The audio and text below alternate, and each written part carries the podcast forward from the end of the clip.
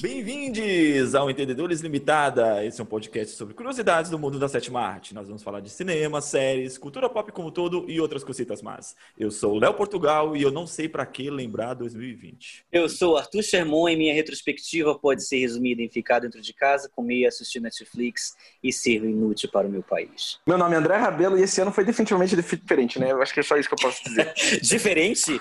Diferente? Meu amor, do... Mas é engraçado. Não, mas é engraçado. Diferente é sair do ensino porque, médio e ir tipo, pra tem- faculdade, meu filho. Esse ano foi o caos. Esse ano foi o caos. Esse ano foi o des- foi desespero. Ah, cara, é engraçado que eu tava vendo uma série de vídeos da Billie Eilish que ela grava todo ano com a Vanity Fair. E daí ela tem, tipo assim, ah, ela fala sobre certos assuntos no vídeo, todo ano. Daí no ano passado ela falou assim: o que que você deseja pra 2020? Daí ela falou assim: nossa, eu desejo que não morra muita gente. Eu falei, caralho. Eu falei, nossa, daí você vê ela reagindo em 2020, aí ela fala, nossa, Eu tô gente. rindo de nervoso. Eu conto, vocês contam. Não, pra vocês verem, o ano tá tão louco que eu tava assistindo uma série com a minha irmã, né? E a série se passa nos anos 60. Aí minha irmã olhou por dois segundos e ela falou assim: Nossa, eles gravaram sem máscara, né? Eu falei, mana, foi gravado ano passado. O mundo era outro. Mas tem total esse rolê, porque você vê os filmes e as séries, todo mundo se tocando em bares e tal, você fica, puta merda, Pois é. tem... mas não tá tendo isso agora. No podcast de hoje, a gente tá pra falar de 2020, mas a gente não vai falar exatamente das desgraças de 2020. Quer dizer, talvez a gente fale de algumas É, um desgraças que pouquinho. decepcionaram a gente. Mas a gente está fazendo aqui a nossa primeira retrospectiva. Como é a musiquinha de retrospectiva? Sei. Isso é, isso é plantão, não é retrospectiva. Obrigado. É, esse é plantão, André, tá demitido. Bom, Mas foi esse ano, né? Foi esse ano. esse ano foi um plantão gigantesco. Eterno plantão. Então, e aqui a gente vai ter a nossa primeira retrospectiva. Hoje a gente vai falar das nossas séries favoritas do ano. A gente vai fazer várias recomendações aqui de coisas que a gente viu no ano, porque vamos, vamos convir, né, gente? O streaming salvou a gente de morrer de tédio dentro de casa. Né? O streaming, a TV, o torrent. Mais do que nunca, o streaming virou, tipo, o, o entretenimento do ano, porque de- vários filmes que iam ser no cinema foram pro streaming, séries foram adiantadas, um monte de coisa aconteceu só pra acontecer. Digamos assim, eu acho que dá pra dizer que esse foi o ano do streaming, de certa maneira. Sim, É, até porque que também o, o que sobrou de entretenimento para o, o povo fazer, né? O que sobrou. Eu acho que não precisa, mas eu queria falar tanto de séries que eu assisti esse ano que não são desse ano, quanto eu também queria falar de séries que eu não vi, mas são desse ano, tudo bem? Você já tá furando o tema. Tipo, Já, assim? já tô furando o tema total. Já, Tipo, já vai furar o tema. Não, Mas porque, esse, mas porque esse, mas porque esse ano eu vi muita série que não é do ano também. Tá, tipo, então o vamos problema é fazer o seguinte. teu, tu tá atrasado. Não, então vamos fazer o seguinte. Vamos falar de séries que estrearam esse ano e séries que estrearam temporadas esse ano que vale a pena. Mas é preciso ter assistido a série desse ano? Porque tem séries fodas desse ano que eu não consegui ver. Ah, acho que se você sabe sobre a série, você acha que deve indicar ou você quer Eu ver. quero indicar, sim, Ah, eu então, quero indicar. ah, Quer abrir os trabalhos? Eu quero, eu quero abrir os trabalhos com uma série que eu tô meio obcecada e eu comecei a ver ela, mas eu, eu tô longe de terminar, que se chama Nor- Normal People. Vocês já ouviram falar do Normal People? Que é sobre um casal de um menino irlandês, uma menina holandesa, e você acompanha eles a trajetória meio que tipo assim, do final da adolescência, eles começam a crescer com eles e a acompanhar a relação deles no decorrer dos anos. É a série do Lenny Aberson, não é? É, é a série do Lenny Aberson. Os atores são o Paul Mescal e a Daisy, Daisy Edgar Jones. Essa série explodiu, ela saiu em abril. Ela tá de- disponível onde? Essa é uma boa pergunta, eu não sei. Foi. No Torrent. Ah, Mas, cara, é uma série brilhante, assim. Ela é uma das melhores séries do, do ano e a, a repercussão dela foi muito boa. Por causa que o trabalho dos atores e a obra original, assim, são bem fenomenais, bem legais. Eu acho que o Normal People, pra mim, é o romance do ano, sabia? E você, você, você está apaixonado. Tô, pelos dois, é muito então foda. você acabou se deixando levar por isso. Não sei, é, é, eu acho que talvez, talvez de certa maneira. O não é, acaba sendo tipo tanto uma série sobre o romance, mas também sobre o crescimento deles assim bastante, sabe? É, para quem não sabe, a- o Lenny Aberson, que é o criador da série, não sei se ele é o criador ou se é só Ele é, é Ele é o criador, eu, né? eu acho que os dois, eu acho que sim. O Lenny Aberson é o diretor de Room com a Brie Larson e o Jake- Jacob Tremblay. Um dos melhores E- filmes dos últimos anos.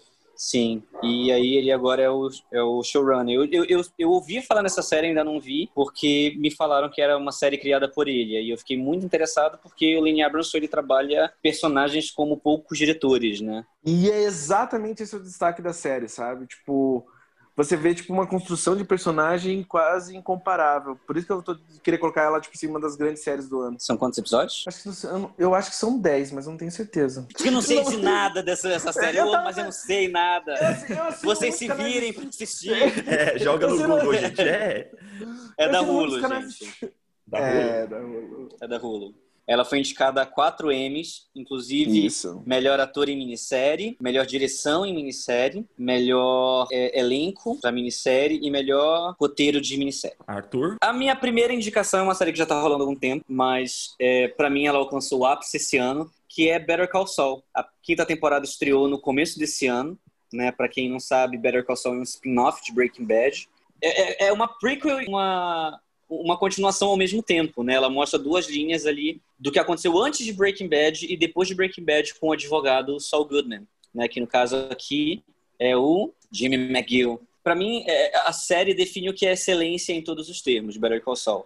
Better Call Saul é um, um show de direção, porque é uma série que conta muito com imagem, é uma série muito econômica em exposição, porque se tem uma coisa que a TV é muito viciada, é em exposição, né? É, como a gente tem muitos episódios, como numa série, a gente tem que assistir muita coisa, são muitas temporadas, de vez em quando um personagem tem que explicar alguma coisa que aconteceu num episódio anterior, de vez em quando um, a gente tem que é, receber uma exposição de alguma coisa em diálogo. E Better Call Saul não, Better Call Saul é muito econômico porque eles contam muito história com imagem. É uma série extremamente cinematográfica. Para mim, esse é o melhor elogio assim que eu possa dar, né? Para quem me conhece, sabe que eu sou doido por cinema. E essa essa definição de, de, de, de- contar uma história. E o- os atores estão incríveis. O Bob Odenkirk, quase não sai, tá incrível. A Rhea Shehorn, que nunca é indicada ao Emmy, que todo mundo já tá ficando puto que ela nunca é indicada ao Emmy, que ela já devia ter ganho os dois, tá incrível. E foi uma temporada perfeita do começo ao fim. Pra mim, até, até então, não vou dizer que é a melhor, mas tá ali no top, tá lá no meu top entre as melhores séries do ano. Eu acho a quinta temporada do Better Call Saul a melhor coisa que eu vi esse ano. E eu, tipo assim, desse ano, pra mim, é a minha coisa do audiovisual, é a minha coisa favorita de 2020. Eu concordo com tudo que você falou, mas é, para mim é a melhor série do ano. Em relação à linguagem cinematográfica da série, ela é praticamente incomparável. Ela está numa liga própria que pouquíssimos materiais chegam perto, especialmente assim na TV. Eu acho que eles estabelecem um patamar assim que só foi se elevando no- a partir da tipo da quarta temporada do Breaking Bad, só foi crescendo. Em questões de, de, tipo de linguagem de cinema, só foi crescendo, crescendo, crescendo, crescendo. Eu acho que o trabalho da Cia, da Rhea Seahorn como a Kimi, é Kim, né, na verdade, é Kim, É, Kim. no, no Better Call Saul é tipo um- uma das melhores atua- atuações na TV e é um- uma cagada do caralho ela nunca ter sido indicada ao Emmy, é, tipo assim, a maior justiça da TV no momento. E eu, não só ela, o elenco inteiro, tipo, tá brilhante. A, o, o ator que faz o Lalo Salamanca, que é o, digamos assim, o, o vilão da quinta temporada, rouba a cena. Tem o próprio o, o Jonathan que tá Banks. incrível. O Jonathan Banks tá incrível. Então, tipo assim, há muito tempo o Better Call Saul tem, tem um nível muito elevado, muito elevado. Eu acho que é uma série que, pra mim, é muito simples. Pergunta Saul- capciosa. Pergu... só um minuto, eu só quero, só quero terminar só. Tipo, eu acho Better Call Saul a melhor prequel de todos os tempos. É a melhor prequel de todos os tempos, com tranquilidade. Pode fazer agora a pergunta capciosa. Eu concordo que é a melhor prequel de todos os tempos. E aí eu tenho uma pergunta pra fazer pra você. Better Call Saul superou Breaking Bad? E pra mim, em questões de linguagem, sim. Eu acho que, tipo assim, eu acho que é uma série que tem. É, Ela tem o privilégio da confiança de Breaking Bad, que é a mesma, digamos assim, é a mesma equipe que está trabalhando, que trabalhou em, em, em Breaking Bad, está trabalhando em Better Call Saul, mas não é todo, lógico, não é todos os integrantes, obviamente. Mas é, eu acho que em questões de linguagem cinematográfica, sim, superou. E eu acho que. Não sei se necessariamente se precisa ser dividido, né? Porque elas conversam muito bem uma com a outra. Mas se for realmente dividido, Cara, pe- pensa no personagem da Kim, como é essencial, como é chave para a alma do Better Call Saul. Digamos assim, é, âncora, é uma âncora moral que não existia no Breaking Bad. Que, eh, não sei, ela... Eu acho o personagem da Kim, que, é, da, o personagem da Rhea Seahorn, tão fundamental para o sucesso da série, que, tipo assim, torna ela um clássico, que você... Ela é o coração da série e, e o futuro dela, o destino dela vai definir todo esse clássico assim que está se formando, sabe? Sem ela Sim. não seria o mesmo nível. Então eu Sim. acho é, é, é louco porque tipo a série passou no começo do ano e ainda agora em dezembro tem momentos que eu fico passando e eu fico pensando cenas, a maneira como eles construíram assim que tipo é coisa que dá vontade de estudar, sabe? De tão bem feito que é. É, a minha primeira série que eu quero indicar é uma série do Netflix. Chama-se. Eu não lembro o título agora original, mas é em português é Não Fale com Estranhos. Vocês assistiram? É uma minissérie. Não vi, mas eu vi a propaganda. Cara, eu não quero dizer muito sobre a série, para não estragar. É assim: é um assassinato, um segredo revelado, um desaparecimento, uma investigação e tudo virando de ponta cabeça. A série é sobre isso. Hum. É muito bacana. É uma curta é uma série bem curtinha, acho que é oito episódios, oito ou dez episódios assim. E foi lançado no início do ano. Né? Eu tava resgatando algumas coisas que foram lançadas no início do ano. Ela, ela é uma delas assim que meu vale a pena assistir. Né? Eu pensei que vocês tinham assistido. Ela fez um, um boom, acho que em março, mais ou menos. Ela deu um buzinho, é, com, é, é, é, com, é, o Richard Armitage, vulgo meu marido. É, enfim, tá, tá na série, né? Mas eu, eu, eu não assisti ainda. Vocês viram Desculpa, o bodyguard lá, o segurança? Vocês viram o bodyguard, não. o segurança lá? Meu, não, ele tá na série. Eu via uns episódios, cara, ele tá tão bem. Ele é todo, tipo, ele é todo sexy na série. E daí uma política começa a envolver com ele, mas ela é meio de direita. Mas eles meio, tipo, transam. E daí é meio sexy, mas tem assassinato e é pesado. E ele ficou super. Meu, a série é tão boa que ele ficou meio cotado pro James Bond. Logo depois da série. Enfim, fica aí perdido, assim, ó. Esse comentário fica perdido, assim, ó. Vamos lá, mais séries desse ano que vocês gostaram muito. André. Eu, a minha próxima série que eu quero falar sobre é a The Last Dance, a última dança, a série do Michael Jordan. Minissérie do Michael Jordan. Vocês chegaram a dar uma olhada? Não. Do Michael Cara, Jordan? eu vi. É, a minissérie do Michael Jordan, é a minissérie de documentário. Ah, a, você falou última Saiu dança. Netflix. Era a última é, dança? última dança. É, The Last é Dance? mas, ah, mas eu, o último lance ficou em português? Ah, não. Eu não recordo esse título Não, não, de não, última não. dança, não, mas tudo bem. É a última Arremesso dança. final, arremesso final. Arreme- Exato, era uma coisa Não, arremesso final. A última dança. É a última dança. É tango. Quando o Michael Jordan começa a dançar tango no King. É... a última. a- Tá, como é que é? O arremesso final. Cara, quando ela saiu, ela foi. Ela, e foi muito gostoso, porque ela saiu todos os episódios de uma vez. É muito bom. Eu achei, tipo, pelo menos eu achei o documentário muito bom. Por causa que foi tipo um vislumbre bem. Foi um vislumbre bem, foi um vislumbre bem pop na carreira do Michael Jordan. Eu acho que, lógico, é super. É completamente do ponto de vista dele, mas a série também retrata muito da parte negativa da persona do Michael Jordan. Como ele era, tipo, meio filha da puta, meio escroto, meio bully mesmo. Hum, Então, assim, lógico, tipo, mostra ele como o gênio que ele era do esporte, mas também não deixou de retratar as partes ruins dele. Foi uma mistura boa. Quando a série saiu, ela, tipo, foi meio. Ela, a série consegue enaltecer o Michael Jordan, mas também não esconde tantos defeitos dele, mas enaltece mais ainda ele. É, saiu todos os episódios de uma vez, tá no Netflix. Pô, se ninguém viu aqui, ninguém gosta do Michael Jordan, pelo amor de Deus. Poxa vida. Não, não vi. Se o Fábio tivesse aqui, ele ia estar puto que ninguém viu. Pois é, cara, a minissérie é muito boa, porque ela capta muito bem, digamos assim, a ascensão da carreira do Jordan. E deve ser tipo, antes do ápice da carreira dele que você acaba se, meio que se deixando levar pela excitação da, do momento, assim, sabe? Eles conseguem meio que você trilhar todo o caminho junto. E eu nunca tinha visto, eu sempre quis ter, tipo, um, um documentário bom sobre a carreira do cara, então foi foda, assim. O cara meio que. Ele, ele atendeu uma, uma coisa que eu tinha muita vontade de assistir, sabe? Tem, certas, tem certos temas que eu sempre quis ver alguma coisa, assim. Assim, eu não sei vocês, mas deu muita vontade também de ter, ter visto. Eu não vi o documentário do Maradona. Vocês viram o documentário do Maradona? Não. Não.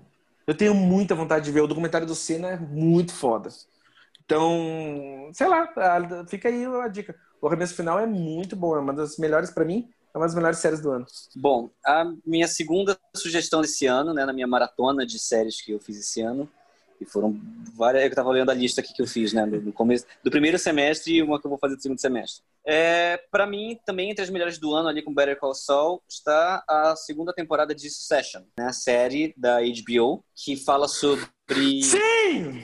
Calma, deixa, posso falar? No- Você vai me atrapalhar? Sim! Nossa, meu, sim! Sou eu. Não, mas essa Sou- série, essa série é eu, desse cala- ano. Sou eu. Essa série é É desse desse ano. É desse ano. Segunda temporada é desse ano. Caralho, velho, sim! Segunda temporada de Succession, pra mim tá entre as melhores coisas do ano.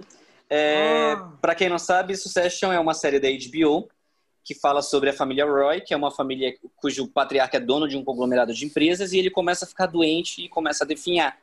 E aí ele tem quatro filhos e aí a gente acompanha esses quatro filhos durante essa jornada do pai aí definhando. Para mim a gente tem aqui o melhor elenco, melhor coesão que em, em, em trabalho na TV no momento, né? A gente tem aí o Brian Cox, que sempre foi um ator para mim muito subestimado, arregaçando uhum. como patriarca da família. É engraçado que a gente tem muitos atores que sempre, sempre passaram muito abaixo do radar nessa série e eles finalmente têm um veículo para arregaçar em cena, né? A gente tem o Brian Cox, a gente tem o Kieran Culkin, para quem não sabe, o Kieran Culkin é um irmão mais novo do Macaulay Culkin, que sempre foi um excelente ator. Ele é o ele tá muito bem nessa ele é o Culkin mais talentoso e ele tá uhum. absurdamente bem nessa série. A gente tem a Sarah Snook, a gente tem o Jeremy Strong, a gente tem o lindo do Matt McFadden, né? Mr. Darcy do, do, do Orgulho e Preconceito. A gente tem a Rian Abbas, que para mim já devia ter um Oscar desde o Visitante. É o melhor elenco em atividade numa série. A série é absurdamente incrível. Ela ganhou o Emmy de melhor série esse ano.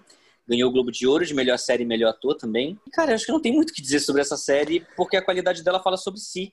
Então eu, eu acho que acho... se você quer ver uma série extremamente bem escrita. Eu tô falando!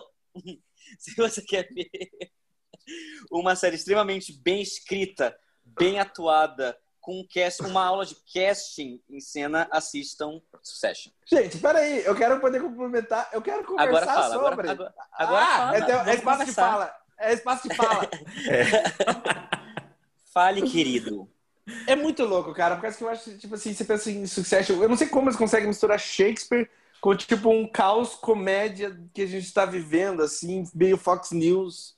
Eles misturam Fox News com Shakespeare, eu não sei, é muito louco o que eles fazem. Então você pega, tipo, o Zeitgeist e loucura que a gente tá vivendo, desse mundo, tipo assim, de diferença social e. Como é que é o nome do termo quando tem é, que, tipo, trabalha essa diferença de classe? Qual é o nome do termo? De, de, sobre desigualdade social?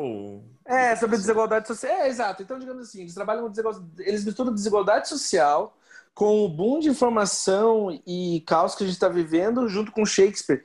E, cara, funciona muito bem. É tipo, Succession é muito foda. Eu acho que o, o, o trabalho do ator principal, do Jeremy Strong, é tão bom. Ele, ele não é ator, ele ganhou o prêmio de melhor ator no Emmy desse ano, assim. Ele tá incrível na série, incrível, assim. Ele. E, aliás, por sinal, Arthur, ele é um ator metódico, você sabia disso? Jura? Juro, ele trabalha com. e, cara, ele tá muito bem.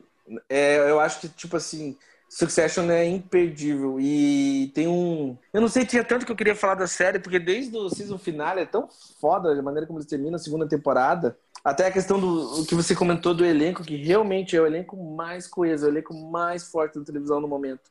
E tem meio que uma abordagem, né, tipo.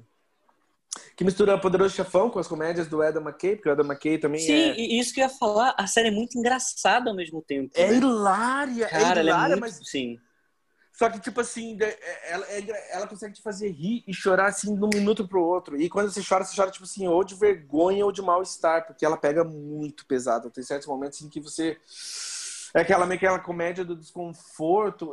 Então tem essa visceralidade do humor, mas tem a visceralidade do drama. Não sei, isso. Pra mim, Succession, tipo, agora que você lembrou, eu jurei que Succession era do ano passado, mas foi premiado esse ano, então eu nem coloquei na minha lista. Mas eu acho, tipo, uma série, um jovem clássico, é muito foda. A, a, o último episódio da, da, segunda temporada é uma das melhores coisas que eu vi, sem dúvida alguma. É muito tesão Olha, essa série. Se... Puta que pariu. Eu estou vendo aqui, ela foi lançada em novembro do ano passado e durou é. até o começo desse ano. Então isso, vale começar Isso, aí. isso, Vale, vale, vale. E eu acho que, sinceramente, eu acho que quando eu penso meio que na, digamos assim, na, na sensibilidade do, do tempo que a gente está vivendo, sabe? Meio que na, essa loucura do mundo que está vivendo, eu acho que a melhor série é captar isso e utilizar na maneira como conta a história é Succession. Succession é a melhor série que capta o momento que a gente está vivendo, só isso. Eu tava pensando em deixar o melhor pro final e ir devagar, mas já que vocês estão falando das melhores séries para vocês desse ano, eu vou falar da minha melhor série que tem um pouco até a ver com a opinião que o Arthur deu sobre Succession, que é Little Fires Everywhere. Pra ah, mim, é a melhor série do ano, assim, no, na minha opinião, a melhor série que eu assisti esse ano. É, tem como protagonista a Reese Winstonpur e a Kerry Washington, que, meu, tá um monstro na série, essa mulher. Ela foi indicada ao Emmy, não foi? Sim, ela foi. Acho que sim. Ela foi indicada ao Emmy. A, dire... a diretora foi indicada também ao Emmy. Ela faleceu esse ano. A diretora é Bin Shelton. Ela faleceu. Faleceu. Em... É, faleceu em maio Ela foi indicada, né, como melhor direção. E a série, meu, o elenco é muito bacana, não só é das duas. Joshua Jackson, eu sempre gostei do Joshua Jackson, desde Dawson's Creek. Pra mim, ele sempre foi muito bom. Era o melhor, era o melhor ator daquela série, né? Eu, e, eu, gosto dele no Fringe. No Fringe, isso. Nossa, e, Fringe, verdade. E, assim, sempre gostei dele, ele tá muito bom na série. E o elenco juvenil também tá muito bacana. A filha caçula, cara, a menina, o que que é aquilo? É... Como é que é o nome da O nome da personagem é Izzy e o nome da atriz Não, é, Meg... é Megan Stott, o nome da atriz. Meu, a ah, menina. Tá da, da, da, da, filhinha da Reese Witherspoon, né? Isso, da filhinha da Reese a, a, a caçula. Cara, Sim. Que, que menina é aquela? Incrível, incrível. Assim, ela passa, ela passa o que ela tá sentindo com os olhos. Você olha pro, pro rosto dela assim, ela não precisa nem abrir a boca. Você já sabe o que vem, assim. É sensacional. E o, o, é, o resto também dos atores são muito bons. A série é baseada num livro, né? Eu não me recordo o nome da autora, e conta a história dessas duas famílias. Uma família classe média alta, rica dos Estados Unidos, aquela família sonho americano, e uma segunda família que é só uma mãe negra com sua filha. O primeiro episódio você vê a situação assim, você vê a família rica e a família da, da, da mãe negra com a filha dormindo num carro, morando num carro. Então é totalmente assim, é, dois, dois extremos e a, e a vida dessas duas famílias se entrelaçam, assim, né? A série, é, o título é justo, Little Fires Everywhere, eu acredito que o, o, correto seria, né, Pequenos Focos de Incêndio, e é sobre isso que a série fala. É, pontua as questões de, de, de, desigualdade social, do racismo, do preconceito, na, em algumas frases, assim, que, cara, tipo, é aquelas pinceladas, assim, que te deixa pé da vida, sabe, assim, a forma como eles tratam. Sim. E, e e a série te leva a questionar até a questão de moralidades. Assim, não querendo dar spoiler, tem um, tem um, tem um episódio que tem uma situação onde a menina deveria contar a verdade para o namorado sobre uma situação que ela está passando. E, paralela a isso, uma outra situação onde uma, uma das mães falando com a filha da outra. E, assim, na mesma situação que você quer que a menina faça assim, puta, a menina deveria contar a verdade para o cara, Paralelo a isso, tá outra cena que você fala assim: não, não conte a verdade pra, pra, pra menina. Tipo, a série te leva, a, te, te provoca nesse sentido, assim, entendeu? Do que se vale a pena realmente ser verdadeiro o tempo todo, ser honesto, ser sincero o tempo todo ou não. E a série vai te provocando, assim. É muito boa. Bom, é, eu gosto muito de Little Fires Everywhere e o que eu gosto muito na série. E não que isso seja geralmente um problema, mas é a sutileza com que ela desenvolve o tema. Porque geralmente quando a gente trabalha é, desigualdade social, desigualdade racial em um tema, é uma coisa que às vezes me preocupa, não geralmente me preocupa, é de ficar muito panfletário. E não que ser panfletário seja um defeito, uhum. mas é que a gente tende a cair de vez em quando num lugar que de vez em quando a gente prega para convertido, vocês entendem? Então, é, muita gente foge de uma obra justamente porque aquilo fica didático, né? A panfletagem fica didática. O problema não é a panfletagem em si, é a forma como você faz. E fica didático. E eu gosto como eles, eles trabalham isso de uma forma muito sutil, toda a questão de desigualdade social, mostrando a questão de oportunidade, mostrando as questões de, de, de, de diferenças mesmo, de tratamento né, uhum. entre os personagens, como isso é muito bem trabalhado. Eu também gosto muito de Little Fires Everywhere. Estava na minha lista, já que você falou, já também já corta um também. É uma série e também um elenco incrível com a Reese, a Carrie, que está incrível na série todo o elenco juvenil não é um elenco juvenil irritante, realmente. Assim, uhum. Inclusive, é, é, aquele tipo de obra que faz você querer visitar. Mas, sinceramente, é a última série que eu tinha colocado nas minhas listas da, desse ano mesmo, assim, sabe? Porque eu vi muita coisa, eu vi coisa esse ano que não era necessariamente de 2020. A última série que eu quero falar sobre desse ano é BoJack Horseman, na última temporada. Vocês já assistiram? Não. Ainda não. Cara, é incrível, assim, porque, tipo assim, para mim tem várias coisas que tornam o BoJack Horseman especial. Para começo de conversa, eu acho que é a série que mais consistentemente eleva... Ela melhora pra caralho no decorrer das temporadas. Eu ia falar eleva o material, mas foda-se, ela melhora pra caralho no decorrer das temporadas. Então, tipo assim, vai subindo de um nível que você acaba sendo uma das séries mais profundas que eu já vi. Porque ela conversa sobre depressão melhor que as outras séries, conversa sobre a, a, toxicidade da celebridade e o movimento Me Too, melhor do que qualquer série que eu já vi. Ela conversa sobre um monte de coisa assim que você não imagina que uma animação conseguiria trabalhar melhor que séries live action, sabe? Que a, a, a capturar essa problemática da, do homem famoso e como ele e tipo assim, e do homem em si e do não só do machismo dele, mas do abuso e por aí vai. Cara, o Jack Horseman consegue conversar sobre isso muito bem e fica pesado e fica muito foda. Conversa sobre suicídio muito bem. E é, é incrível, os atores estão incríveis. É a melhor coisa que o, o ator, qual é o nome do ator que faz o Jack Horseman? É o Will Arnett. É a melhor coisa que o Will, Will Arnett vai fazer na vida, assim. Ele, eu acho que ele tá genial como Bojack Horseman. E você é louco, as pessoas não dão nada pra série, mas para mim é uma das melhores séries de todos os tempos. E uma das melhores animações de todos os tempos, obviamente, assim. É uma das melhores coisas que eu vi esse ano e termina muito bem, termina bem pra caralho. Todas as questões que a gente conversa sobre, desde o, digamos assim, o homem abusador até a, ser confortável com o próprio corpo e depressão e por aí vai, o Jack Horseman tipo vai ser para você. É muito foda. Vocês têm que que você tá em qual temporada? Arthur? Tô na segunda ainda. Eu comecei a ver agora. Cara, é foda, melhora demais. E ele se arrisca de uma maneira com um formato assim que é muito corajoso. Que eu acho que também, sinceramente, a, anima, a animação tem espaço para isso e eles se aproveitam. Então tem tipo assim, não querendo dar spoiler, mas tem episódio do BoJack Horseman que é um monólogo. O episódio inteiro é um monólogo. Então é muito foda. É, tem muita coisa ainda boa pra, aí por vir. E termina muito bem, que é o melhor, tipo, elogia. Aliás, ah, isso é engraçado, né? Porque, tipo, eu ia falar que Bojack Horseman termina de maneira perfeita. Esse ano não foi, não foi esse ano que terminou Guerra dos Tronos? Ano passado. Mas é louco, né? Porque aconteceu, todo mundo esqueceu e acabou e foi horrível. terminou mal. Aliás, gente, terminou muito mal Guerra dos Tronos. Só eu achei, só. Não é possível. Não, a gente podia fazer um episódio sobre Guerra dos Tronos, né? Mas é, fica lá pra frente. Mas eu concordo com você, terminou, terminou mal. O último, o último episódio de Guerra dos Tronos é uma bosta. Tô brincando, é, eu falei tudo que eu queria falar sobre o Bojack Não, mas eu concordo, é uma bosta. Eu, eu gosto, do, eu gosto bastante de Guerra dos Tronos, eu acho que tem, tipo assim, e eu gosto, eu gosto até penúltimo, eu acho. Então, eu gostei da onde foram parar os personagens. Eu não gostei da forma como colocaram eles lá, entendeu? É, total, total. Eu acho que tinha que ter espaço pra Daenerys ditadora. Meu, eu podia falar, ficar falando um dia disso Sim. assim, só enchendo saco, porque é muito. É, é... Sim, mas eu, ó, eu, a gente pode fazer um podcast disso. Eu só quero falar duas coisas. Eu acho que, tipo assim, eu não ligo da Daenerys virar uma ditadora, eu só queria ter mais tempo pra isso. E eu acho que o Bran no trono é ridículo, só isso. o, Bran, o Bran acho que até fez sentido, mas a gente conversa sobre isso.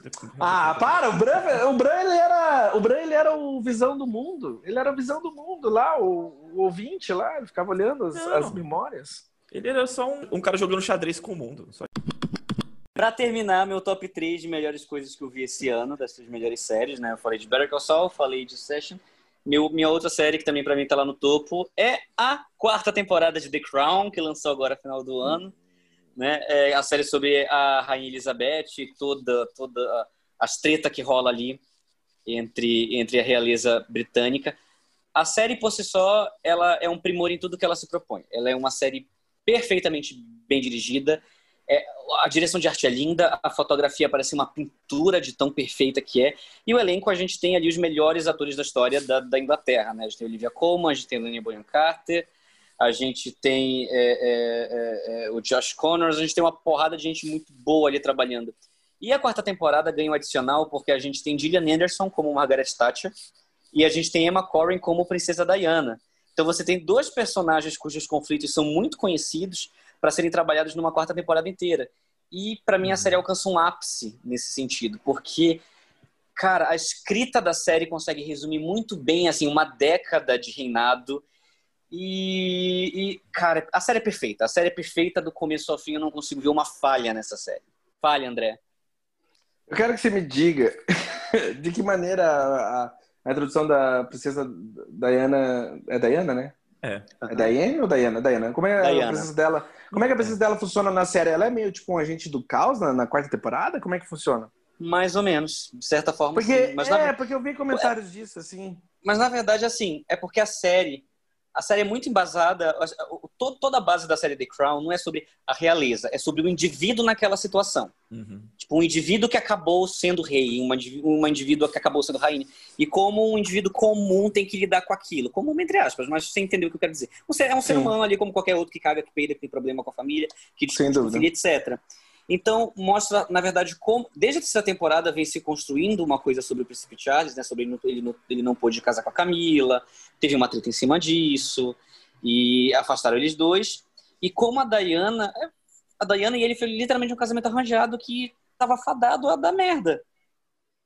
Então, assim, é, a série não. Não pinta preto, preto e branco. Tá. Vamos deixar assim claro. Então, todos os conflitos, você, você fica assim, mano, que cuzão. Sobre todos os personagens, desde a Diana até o Charles, você fala assim, mano, que cuzão. Só que Até a não- rainha? Até a rainha. Acima de tudo, a rainha. E aí, Tá. no segundo momento, depois que você faz isso, você para, putz, mas olha o lado dele, né? Minha mãe ama qualquer coisa da realeza, ela assiste a série comigo, né? Ela fez questão de assistir todos os documentários sobre a princesa Diana em seguida, e todos os vídeos possíveis que tem no YouTube sobre a realeza. E a gente sempre se pega nessa- nesse tipo de discussão, que a gente fala, mano, o príncipe Charles foi filha da puta, né? Aí depois a gente fala, ah, mas olha o lado dele. Ou então a gente se pega falando, caramba, a Diana também não, não, deu, não deu folga pra galera. Ah, mas, pô, olha o que aconteceu com ela, ou ela era muito nova, ela era muito criança, e etc, etc, etc. Então a gente se pega muito nesse meio termo, porque os personagens são muito bem con- construídos, são complexos a esse nível. Então, pra mim, a quarta temporada de The Crown, em todos os sentidos, com Gillian Anderson, Helena Bonham Carter, Gillian, é, é, Olivia Colman, é, a quarta temporada é incrível. Então, ela tá ali no meu top 3, na minha trinca de melhores coisas do ano. Eu quero Sério. fazer uma pergunta. Eu quero fazer uma pergunta spoilerenta. Ah.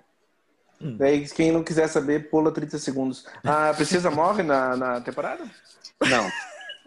Tá. Não, nessa temporada não, mas provavelmente É, ela sim, vai tipo morrer na assim, série. não, porque- na Não, série é porque assim, Não, The Crown não, é não, possível não, spoiler, não- possível não spoiler. É, é- Ah. E não é spoiler porque é meio que história. Ela possivelmente vai morrer na quinta, porque cada temporada de The Crown acontece em uma década. Tá. Uhum. Então É, a quarta é, temporada acontece na década de 80 e a temporada Não. que vem é a década de 90 inteira. Então ela possivelmente morre na próxima temporada. E a minha pergunta mesmo foi meio que tipo, pensando no próprio filme do Lincoln, que eu acho uma cagada do caralho ter retratado o assassinato, o assassinato dele. Deu tipo, putz, será que eles fizeram isso também? Porque eu não acho que a série seria sobre a morte da princesa. Não, então- não e, é. Não, não. E eu não, e eu não, e eu não acho que teria como tipo assim, mas ao mesmo tempo eu não acho como teria que fazer tipo explorar, falar sobre aquilo e não falar sobre isso, sabe? Sim, mas, mas é isso. é ca- a The Crown, cada temporada cobre uma década. E a quarta Ah, temporada tá bom. cobre a década de 80. Saquei. Posso, eu sou quem que é o próximo? Não, é o? Leandro. Sou eu. Você quer falar Sou eu. muito, André. Ah, Leandro agora. Não, sou eu então. Não, então sou eu então, né? É, minha próxima série é tipo assim, é uma série que não é desse ano, mas vocês vão entender porque eu vou falar que ela é desse ano. Que Hum. é que ninguém assistiu ela quando ela foi lançada. Cobra Kai. Ela Ah, foi sim. lançada em 2018 e 2019 pelo, pelo YouTube, mas quem assistiu pelo YouTube? Vocês conhecem alguém que assistiu pelo YouTube? Conheço. Você conhece? Juro porque eu eu conheço. O meu amigo pagou e assistiu. Sério? Porque assim, Sério, tipo, aliás, Dani, um beijo. Pensando em você, meu amado. Não, es- ela foi lançada no Netflix esse ano, né? Lançadas as duas, as duas temporadas Sim. que tinham sido lançadas no YouTube. E, cara, se você tivesse falado pra mim, cinco anos atrás, nossa, vai sair uma série, um spin-off do, do Karate Kid eu- contando a história do John Larson. Eu falava, que bosta. Eu não vou assistir um negócio desse. Tanto que quando saiu no YouTube, eu também não assisti. Acho que assisti só um ou dois, dois episódios que o YouTube tinha colocado de graça. Mas não vou pagar pra assistir isso. Mas eu assisti, dei uma chance, assisti Netflix e a série é sensacional. Cara, é muito bacana. O que os caras conseguiram fazer é incrível nessa, na, na série. E eu tô ansioso pra terceira temporada que estreia 15 de janeiro. É, e produzida pela Netflix dessa vez, né? Tem aquela coisa, né? O pessoal fala assim: ah, precisa assistir Karate Kid? Precisa. São quatro filmes, né? Karate Kid. Porque os, os produtores falaram que se passa no Miyagi Verso. Todos os filmes que Isso é aparecem no mi- seu Miyagi vai ter alguma coisa. Ou seja, não é spoiler, é previsão. É uma previsão já, acho que por causa desse comentário dos produtores, de que o personagem da Hilary Swank vai aparecer na série. Eu acredito que vai aparecer na série. Julie San! Julie Sam. Acredito que ela vai aparecer na série. Cara, Eu queria e- ver isso. E, meu, os caras conseguiram fazer uma série que ao mesmo tempo conversa com uma, com uma geração atual, mas resgatar uma linguagem meio dos anos 80. É muito bacana. Eu gostei, gostei mesmo, assim. Eu acho muito, sinceramente, eu acho muito massa a premissa da série, a ideia que, tipo, o Daniel San é o vilão da história do Johnny. Eu acho essa ideia muito boa. Porque, tipo, Sim. tem uma vibe, tipo assim, o cara tá vivendo a vida dele com a namorada e do nada chega um moleque, rouba a namorada dele e ainda leva uma surra. É, é legal. É legal Não, isso. e outra, ele lembra uma coisa que a gente não se tocava no filme. Foi o Daniel San que deu o primeiro soco. Aham, tem esse rolê. A gente- é, a gente- Não, e, e- outra coisa que o Daniel San quebrou a regra, que não podia chutar na cara, não podia bater na cara. É Ele, ele ganhou quebrando uma regra. A gente não se tocou na, nossa, na nosso, nosso imaginário desse Daniel San era o herói. É muito bom, cara. O Daniel San é total, herói. Vamos lá, André. A próxima série que eu quero falar é mais uma minissérie. Eu acho que, tipo assim, uma das, séries, uma das principais séries do ano é o, Gam, o Gambito da Rainha. Sim. O Gambito da Rainha, eu achei, tipo, umas... o Arthur tá fazendo cara feia pra mim, mas eu tô aqui rolando solto. O Gambito da Rainha eu achei uma das melhores séries do ano. Acho que a Anna Taylor-Joy tá incrível no papel principal. E eu acho que, tipo, acaba sendo meio que um Forrest Gump com o rock do ano, assim, sabe? Porque ela é, tipo, o underdog da história, com grande talento. Ó, fala, Arthur, já que você tá fazendo cara feia, fala. Não, fala, termine a sua conclusão aí eu falo. Porque eu sou educado, é assim que eu funciono. Eu acho que assim, eu acho que é uma série muito boa. Ela, ela também tipo, foi uma das séries mais populares desse ano. Ela teve um boom assim quando foi lançada e eu não sei com quem que eu tava conversando, mas tem uma vibe tipo assim, se não, eu acho que foi com você, Leandro, que a gente tava falando que se não fosse no Netflix não teria tido esse espaço. A gente falou, no, a gente falou é, no, no, no, no, no passado que a gente falou de streams, a gente falou. Uhum, sim. Eu gosto, eu gosto da trajetória dela, tipo assim, da, do orfanato pro estrelato no xadrez e, e, o vício. Eu acho que, tipo assim, não me entenda mal, não tô falando que o Gambito da Rainha é uma série perfeita, mas eu acho uma das melhores séries do ano. O diretor dela é o Scott Frank, eu acho um dos melhores caras em atividade hoje em dia. A minissérie anterior dele, que também é do Netflix, que chama Godless. Eu não sei como é que ficou em português, mas também tá no Netflix. Então, se vocês procurarem ou Scott Frank ou Godless, vai aparecer lá. É uma outra uma das melhores minisséries também do Netflix. O cara, tipo assim, ele é muito bom no que ele faz.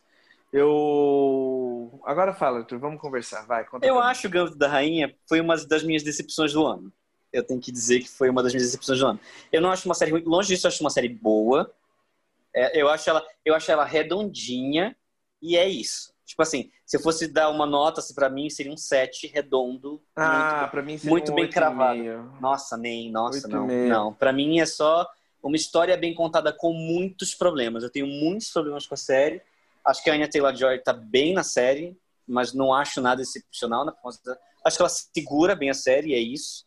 É, meu problema com a série é porque ela parece muito aquela coisa de biografia que a gente já debateu várias vezes, do. do... Você é sete para mim. Você que é sete. não tô nem aí. Não tô nem aí. Não vou parece dormir com você mesmo. não, não parece novela do Maneco. É que, assim, é, é uma história bem contada, sem muito conflito. Você falou assim, ah, porque ela é underdog. Eu não vi ela como underdog em nenhum momento. Se estabelece que ela é um gênio desde o, desde o primeiro capítulo, e aí não, nada, nada me empolga. Nada me empolga pela que... série. A mãe queria matar ela. É, então, eu, eu gostei da série, eu também achei a série legal, e eu entendi que, assim, não é uma série sobre ela ser uma, uma jogadora de xadrez.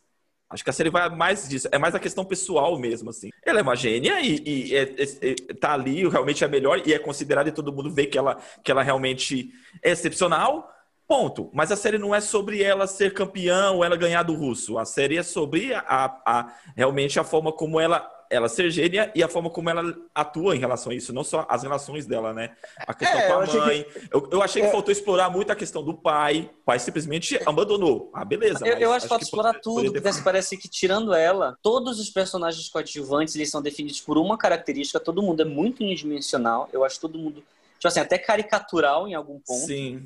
Nenhum Sim, dos personagens são interessantes, nenhum a gente sente falta. Aquele cara que aparece no final é tipo, eu, eu fiquei era para eu sentir, é, era para eu ficar contente que ele retornou do é. nada, porque para mim a participação dele era tipo, ela se apaixona, ele é gay, ela fica decepcionada, e do nada ela fala que ele era o grande amor da vida dela, eu fico, onde se estabeleceu que ele é o grande amor da vida dela?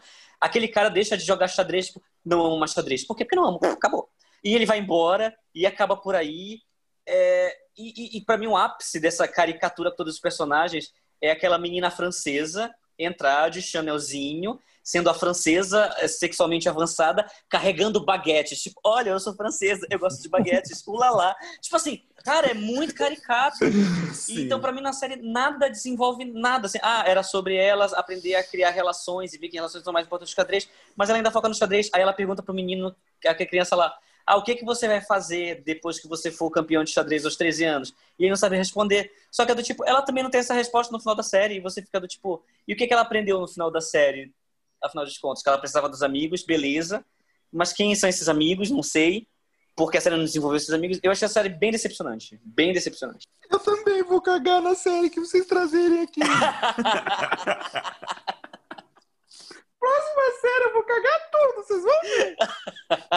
porra! Porra, eu gosto da série. Eu gosto Não, da série. Mas ninguém Eu tá também falando que gosto. vocês devem gostar, meu amor. Percebi! Percebi o quanto vocês gostaram da série. Eu percebo, eu vejo. Ó, Não, eu, não, eu é, gostei ó, da série, mas, não, eu vou dizer, assim, vou dizer- falar, mas eu vou dizer eu assim falar, você: eu não é falar. uma das melhores séries do ano e não é uma série nem que eu indicaria. Eu gostei da série. Eu, gostei, quero falar. Eu, eu acho que é uma série que eu indico. Eu acho que a série funciona no que ela se propõe. Eu não acho que ela tenta ser profunda. Eu gosto que, tipo assim, meio que realmente não tem necessariamente o conflito. Todas as personagens se gostam. E eu acho que foi uma coisa que, pra mim, foi meio que. né, foi um alívio meio nesse ano ter algo mais otimista. E eu vou falar de outra série, assim, mais pra frente. E eu, enfim, mas eu dei minha recomendação. É, é, é assim, eu concordo, que, eu concordo com o Arthur no sentido que é uma história que poderia ser contada de outra forma. É. Sabe? A forma como foi contada talvez não foi, não foi a melhor forma, mas é uma forma assim. Eu, eu concordo com a questão dos, dos personagens caricatos. Pra mim era como se eu tava, se estivesse lendo uma história em quadrinhos. Eu quero falar duas coisas. Eu tive a impressão de que eu tava vendo um filme dos anos 90. Eu quero falar duas coisas. Que, duas, curios- duas curiosidades. É, eu, eu acho interessante como cada personagem da, da, da vida da Beth Harmon eles representam, representam, de certa maneira, uma peça de xadrez, até na maneira como são posicionados em cena. E eu acho que isso é uma coisa bem legal para quem está começando a ver a série prestar atenção. A maneira como os personagens da vida da Beth Harmon circulam a vida dela como peças de xadrez. E eu achei que isso foi uma coisa muito legal. Sim. E, e uma curiosidade, só uma trivia, o Heath Ledger ia adaptar esse livro do Gambito da Rainha para o cinema. Só que, enfim, infelizmente aconteceu o que aconteceu, mas... Nossa, imagina que interessante que seria um filme dele sobre essa obra. Sei lá, fica aí. Sim. É, Vamos lá. Falar da, falar da Anne Taylor-Joy, eu vou fazer igual o, o André, que a gente fala de um, de um filme, ele pega, pega o ator e fala de outro filme. É, eu, assisti, eu assisti Novos Mutantes, gente. Isso foi decepção. horrível? Isso foi A gente- decepção. Fica pra uma próxima retrospectiva piores filmes do ano. Exato. Cara, é um dos filmes mais problemáticos para lançado de todos os tempos. Pelo amor sim. de Deus. Tudo, tudo tá errado naquele filme. Tudo, tudo, tudo. Bom, Só que ela é É uma linda. pena, né? Por causa que eles- Ela é, ela, ela é uma boa atriz. O elenco Ela- do, do- ela é- ela- do- ela- Não, não, não. Ela é uma atriz incrível e ela é. Sim. ela- E ela é linda. tá, vamos lá. Minha Ela próxima é- série favorita do ano. Deixa eu falar. Minha próxima série favorita do ano, que pra mim entra ali no top também, é a segunda temporada de Sex Education, que foi lançada esse ano. Foi Hum. lançada em janeiro desse ano. Eu amo Sex Education. Pra mim, Sex Education é, é o tipo de, de passatempo perfeito, sabe? Porque é uma série leve, é uma série de comédia, mas ela não perde a oportunidade de debater os temas que ela se propõe, ela não é vazia nesse sentido, ela não tem, ela não, ela não se acanha em desenvolver seus personagens de uma forma que a gente ame, desgoste e ame de novo esses personagens. É, e eu acho que é uma série muito necessária. É uma série, é a série perfeita para se comunicar com o jovem millennial de 2020, né? Sobre sexo, sobre temas de como, como abuso, como é, para quem para quem viu no caso a série, né? É, tem um tem um. Vocês, vocês já assistiram Sex Education? Sim. Não, mas muita Ah, tá. gente me Tem, recomendou. tem, tem um plot nessa segunda temporada envolvendo um ônibus e uma menina que é abusada no ônibus, que é uma das coisas mais bonitas que eu vi esse ano na tela. Eu chorei quando eu vi. E tanto, tanto a forma como o tema é introduzido, como o tema é desenvolvido e como o tema é concluído nessa temporada. É absurdamente bom e eu acho que é a série perfeita, né? no sentido de, de, de, como eu falei, ela é comercial e ser comercial não é um defeito. Ser comercial só é um defeito quando você é, subestima seu público. E Sex Education é o, é o comercial que entende o seu público e que até desafia o seu público. E eu acho, eu acho a série perfeição, acho a série incrível. Então Sex Education entra aí no meu top de melhores temporadas do ano. Segunda temporada de Sex Education. A próxima da minha lista é A Maldição da Mansão Blind. Ah, eu queria ver, cara. É, Sim, eu cara. gostei muito, eu gostei muito do que fizeram da proposta de fazer, tipo, ser uma continuação da, mans- da, da Maldição da Residência Rio e ao mesmo tempo não ser, né? Ele conta no, um, um caso de uma outra, uma outra residência com um, um outro espírito, outro fantasma. As duas séries não se conectam, as duas temporadas, né? Que dizem que é que é, seria uma segunda temporada, mesmo título sendo, sendo diferente. Boa parte são os mesmos atores, que fazem. Isso eu acho muito massa, eu acho muito legal. Então, eu achei sensacional isso também, a questão do, do, do elenco, seus mesmos atores. A protagonista da, da, da, da Residência Rio é a mesma atriz, né? Que é a protagonista da Mansão Blind. E, meu, assim, os caras conseguiram faz, manter uma, uma, uma, uma base, né? Na questão de ser uma maldição e ao mesmo tempo não, a maldição ela tá no plano de fundo, o importante é mesmo seria é que assim, eu ia dizer o conflito, mas na verdade há um ponto diferenciado nessa temporada. Não é sobre o conflito entre os personagens. Todos ali estão na mansão Bly, tipo, eles meio que caem lá, aquelas pessoas, né? De alguma forma, todos vão aparecer lá e, e, e a situação circula entre eles, diferente da Residência Rio, que é o conflito entre os cinco irmãos que é estabelecido ali, a forma como eles lidam com trauma. Na Mansão Blind, cada personagem tem o seu trauma pessoal, só que esses traumas não se conectam com o trauma do outro, né? Mas eles acabam todos os personagens parando naquela mansão e, e, e a maldição ali atua sobre, sobre eles. Eu achei muito, muito bacana a série. O terror, digamos assim, o, o terror da, dessa segunda temporada, como é que compara em relação da primeira? Ah, pra mim tá no mesmo nível. A questão do terror tá no mesmo nível. Que é o tipo de série que... Eu achei que, eu achei que era, seria um pouco mais drama essa segunda temporada do que, sabe? Não, acho que... Nossa, apesar que eu achei muito drama. Uma... Isso eu tô falando de forma positiva. O Resistência Rio, eu achei um, um, um terror muito carregado no drama. Meu, a, o quinto episódio, a, a, a, nossa, a moça do pescoço torto, eu chorei. Não, mas é horrível, é muito trágico. O destino da protagonista é terrível, terrível. Sim. E, e assim, é um, do, é, um, é um tipo de série que faz eu gostar do gênero terror, que eu já comentei aqui em, em podcasts anteriores que eu não curto muito o gênero, mas tem obras que falam assim, fala, putz, vale a pena, é realmente incrível, e ela é uma delas. Aliás, o diretor da, o diretor da Maldição Blythe, ele é um dos melhores diretores trabalhando com terror atualmente, Mike Flanagan. Mike Flanagan. Sim. Reizinho. Fala mais uma pra gente detonar, André. Tá. Nossa, eu ia fugir totalmente do tema, mas não vou então. É, o... a próxima série que eu quero falar é a segunda temporada de O que Nós Fazemos na Sombra. É uma das melhores comédias atualmente. Gente, eu amo essa série. É uma... Assim, eu sei que ela é, pra mim, é, é uma das minhas coisas favoritas do ano. Eu acho que. Pode falar, Arthur, vai comigo. Não, é, eu ia, é, é, tava aqui na minha lista, era a próxima que eu ia citar, mas aí que você já citou, continua. Cara, é maravilhoso, assim. Tem, aliás, tem episódios em particular nessa série que é, é, uma das coisas mais brilhantes que eu já vi, que você tem, tipo, o vampiro emocional, ele é literalmente um vampiro emocional, e ele evoluindo no trabalho, porque os amigos dele em casa não, não tipo assim, não prestam atenção nele, e depois você tem, tipo, outro episódio sobre um vampiro vivendo numa cidade pequena, que ganhou, e ganhou o, pre, o M de roteiro do Jack Daytona. Eu não canso de ver isso na minha vida. Ele se muda para uma cidade pequena, ele começa a trabalhar num bar, tudo porque ele não quer pagar uma dívida do passado. E ele começa a trabalhar no bar e começa a ajudar o time de vôlei a, a vencer na cidade. Na cidade, cara, é uma das melhores coisas que eu já vi nesse ano. É muito foda. É, é assim. É, o que, pra começo de conversa, que nós vemos na sombra é engraçado pra caralho. E tem o estilo do mockumentary que foi estabelecido já no filme, mas daí, tipo, a série só continua. Pra mim, todo mundo da série tá muito bem, os convidados sempre estão excelentes, o estilo é muito foda. Digamos assim, Pra quem não tá familiarizado com o estilo mockumentary, é basicamente o estilo do The Office. E daí só continua assim. Uhum. É... Pra quem não sabe, acho legal falar que é uma adaptação de um filme do Taiko Atiti, né? É, eu Inclusive, é ele, ele, ele não dirigiu nenhum episódio das três temporadas? Nenhum? Ele dirigiu o piloto. Ele dirigiu o piloto, piloto e ele escreveu também.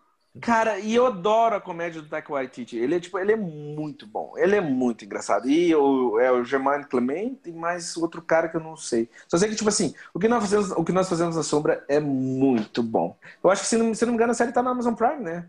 Sim. Tava na FX. Foi pra É. Não, é da FX, mas tá na Amazon Prime, porque a Amazon Prime pegou um monte de série da FX agora. É, pra mim é uma das melhores séries do ano. E foi uma das coisas que eu mais dei risada esse ano, foi o que nós fazemos na sombra. Bom, era a minha próxima série da minha lista. Eu também considero uma das melhores coisas que eu vi esse ano. E eu concordo com o André, assim, a série é perfeição da comédia. Então, já que o André falou a série que eu ia falar, eu vou citar uma outra, que para mim é fácil uma das melhores coisas que surgiram esse ano, a minha próxima série é I Might Destroy You, que é a série da HBO.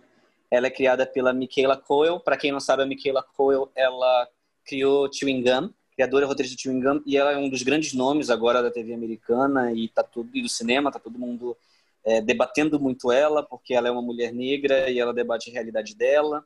né? E ela é uma, ela é uma mulher preta retinta, né? Então ela debate muito essa realidade em vários sentidos. Ela já debateu em comédia no Twin Gun e agora ela tem uma série que fala muito sobre consentimento e sobre as consequências de tudo isso. Né? A série é muito bem dirigida, ela lembra muito um filme independente de boa qualidade americano. A escrita é um primor. A escrita da série é um primor porque ela aquilo que para mim cai muito aquilo que eu falei sobre do panfleto, né? Do, é, é, panfletário, mas não é o tipo de coisa do tipo, ah, não são os personagens falando, é o autor falando. Não, todos os personagens são muito encaixados dentro de sua realidade e todos os dramas que a série a série desenvolve em cima do que aconteceu ou não, em cima do abuso da protagonista, né? A Arabella é, é, é tudo muito bem concatenado. É, é perfeito. É, quem não assistiu, assista I Might Destroy You. Não tem nome em português. Qual gênero que você acha que I Might Destroy You se é, encaixa, assim? É drama. É um drama. É um drama pesadão. É porque, tipo assim, é engraçado, porque você vê o trailer e é... Não é um drama pesadão, mas é um drama. Sem dúvida é um drama. É, é, um, é um drama independente, sabe? Tipo assim, se eu fosse citar o tipo, me lembra muito o estilo de filme que é, sei lá, Lady Bird, mas não é, ah, sabe? Tá, não, mas eu entendi o que você quis dizer, sim. Você entendeu o que eu quis dizer na estética e na, na condução, né? Sim. É, ela, é, tipo assim, eu sei que ela é uma das melhores séries do ano porque, tipo, o impacto que teve foi muito forte e todo mundo recomendou e... Sim, uma série muito Parece boa. muito foda mesmo. Sim, muito boa. É da HBO? É da HBO. Então a próxima série que eu vou indicar também é uma série da HBO, que foi lançada no início do ano, se não me engano, em fevereiro, é The Outsider, que é uma Nossa. série do, baseada no, no conto de Stephen King. É Sim. isso? Num livro? É num livro, eu acho que é num livro. Isso. É no livro, no livro. É, a série é criada pelo Richard Price e a série conta, é meio que uma investigação sobre o um assassinato de um menino e no meio dessa investigação aparece tem uma questão meio sobrenatural. E eu acho legal da série que os personagens têm, cada um tem sua, meio que suas crenças próprias, mas o contato com essa entidade faz eles questionarem as próprias crenças. Tipo, são várias crenças ali sendo, sendo tipo, dada, dada a prova, assim, fala assim, não, realmente é isso que você, você acredita? Cara, eu achei essa série do caralho, assim. Pra começo de conversa, o Ben Mendelsohn, que é o protagonista do The Outsider, ele é um dos meus atores favoritos trabalhando atualmente. Ele é, e é tipo assim, eu acho que a série é muito inteligente colocar ele como meu, ser tipo um dos protagonistas da série. Ele é tua âncora moral e, digamos, uhum. aquela personagem que no momento que aquele cara passar a acreditar, você vai acreditar, porque ele é o mais cético entre as personagens. Eu e gostei... o ator consegue, tipo. Pode falar. Desculpa. Eu gostei da atuação da. da, da da Cintia Erivo. Nossa, tá sensacional. Ah, mas ela é uma atriz. Então, então mas, é, os, dois, os dois são colide, digamos assim, tipo, a, a, pessoa de fé e a pessoa cética é muito bom aquele confronto. Mas lógico que eles nasceram para trabalhar juntos. Mas a, a Juliane Nixon também tá muito bem na série. Quem é Juliane Nixon? É a, a, a mulher branca, a mãe do, do, do menino que morreu. Ah, sim, mas aquela mulher sempre rouba cena em todo filme. Sim. Que ela tá. Ela, ah, é... Eu não vejo muito filme dela assim ser protagonista. Né? Geralmente ela faz bastante Não, não, não. Então, geralmente ela sempre. Mas sempre quando ela tá no filme, entendeu? Ela melhora é, o filme, ela... ela é muito boa. Uhum. Eu acho que assim, The Outside eu adorei. Eu adoro. Desde parte do elenco eu tenho, tipo assim, são meus atores musos, assim, sabe? O Ben Madison, que é o, detetive principal. O Bill Kemp, que é o advogado da família. Cara, eu amo esse cara. Eu vejo tudo que ele tá. O, aliás, tipo, tem um monte de coisa que eu quero falar sobre, sobre o The Outsider. Para começar a conversa, The Outsider, o criador, o diretor da série, assim, ele é mais o criador, assim, da série. Ele é o mesmo diretor e criador do The Night Off. Vocês viram The Night Off? Que é com uhum. Riz Ahmed. Uhum. Que é sobre, tipo, um menino... Mus... A Noite de... Mas não é... Eu não sei como é que ficou em português. Também é... Não é? Peraí, deixa eu ver. A Noite da... A Noite, a noite da... Uh, em português ficou na The Night Off também, tá? Eu acho. E a da HBO também. Para começo de conversa, uh, o diretor do The Outside, tipo assim, diretor geral, o diretor geral e criador, showrunner, é o mesmo diretor do The Night Off, que é uma minissérie incrível da HBO sobre tipo um rapaz muçulmano que é acusado de um assassinato ele acorda do lado de um corpo de uma mulher e ele é acusado do assassinato, mas ele diz que não cometeu. E toda a série se gira em torno desse julgamento. É uma puta minissérie da HBO. Daí eles contrataram esse cara para fazer The Outsider e você tem meio que tipo essa abordagem meio clínica, meio policial em cima de uma coisa completamente sobrenatural e ficou muito bom. Eu adoro que, por exemplo, um dos protagonistas da série é o Jason Bateman. E ele dirige os dois primeiros episódios. Cara, a direção desse cara é muito boa. O Jason, o Jason Bateman tá virando um diretor incrível no decorrer dos anos. Mano, você tem acompanhado a carreira do Jason Bateman como diretor? Não. Cara, ele é muito bom e especialmente com suspense. Você vê os dois primeiros episódios do The Outsider que ele dirige, é um primor de direção, é um primor de suspense, a maneira como ele constrói aquilo, que eu sinceramente acho que no decorrer da série perde aquela tensão de tão bem que o cara dirige os dois primeiros episódios. E ele também atua em alguns episódios, mas eu não quero falar mais para não spoiler. E assim, eu acho que a série termina bem. Era para ter segunda temporada, mas com a questão do Covid, eu não sei se eles estão filmando. E só concluindo um pouco as coisas, assim, tipo, sobre o The Outsider, a construção dos suspenses é, ela vai crescendo, crescendo, crescendo até chegar ao final. E tem uma das minhas cenas favoritas do ano, que eu não posso falar então, porque seria spoiler. Puta merda. É, não fala, que é muito boa. Não... Ah, é, é o tipo de série que não compensa dar spoiler. É, e. Bom, então eu vou concluir falando que, tipo, meus atores mudos, meus atores mudos estão na série, que, tipo, desde o Bill Camp, Ben Mendelsohn e o Perry Cossidine. Digamos assim, é muito forte o elenco que compõe esse terror suspense da série. E sempre que eu tenho a ideia, tipo assim, eu adoro a ideia de personagens sabe, lidando com algo que eles não conseguem entender a natureza do que é. E termina meio que dessa maneira. É tipo assim, é quase. É quase mítica a presença uhum. da, do mistério ali. Eu acho, eu gosto muito disso. Sim, sim. É eu vou, eu vou aproveitar então esse gancho, então, já que tipo. E pular a vez Já que o Leandro. Ah, não, mas eu. ah, não, eu sou é você, é você, desculpa, é você, é você. Eu, eu tava completamente perdido agora. Não, é você, é você. Eu, me, então... eu, que, eu que me enganei, é você.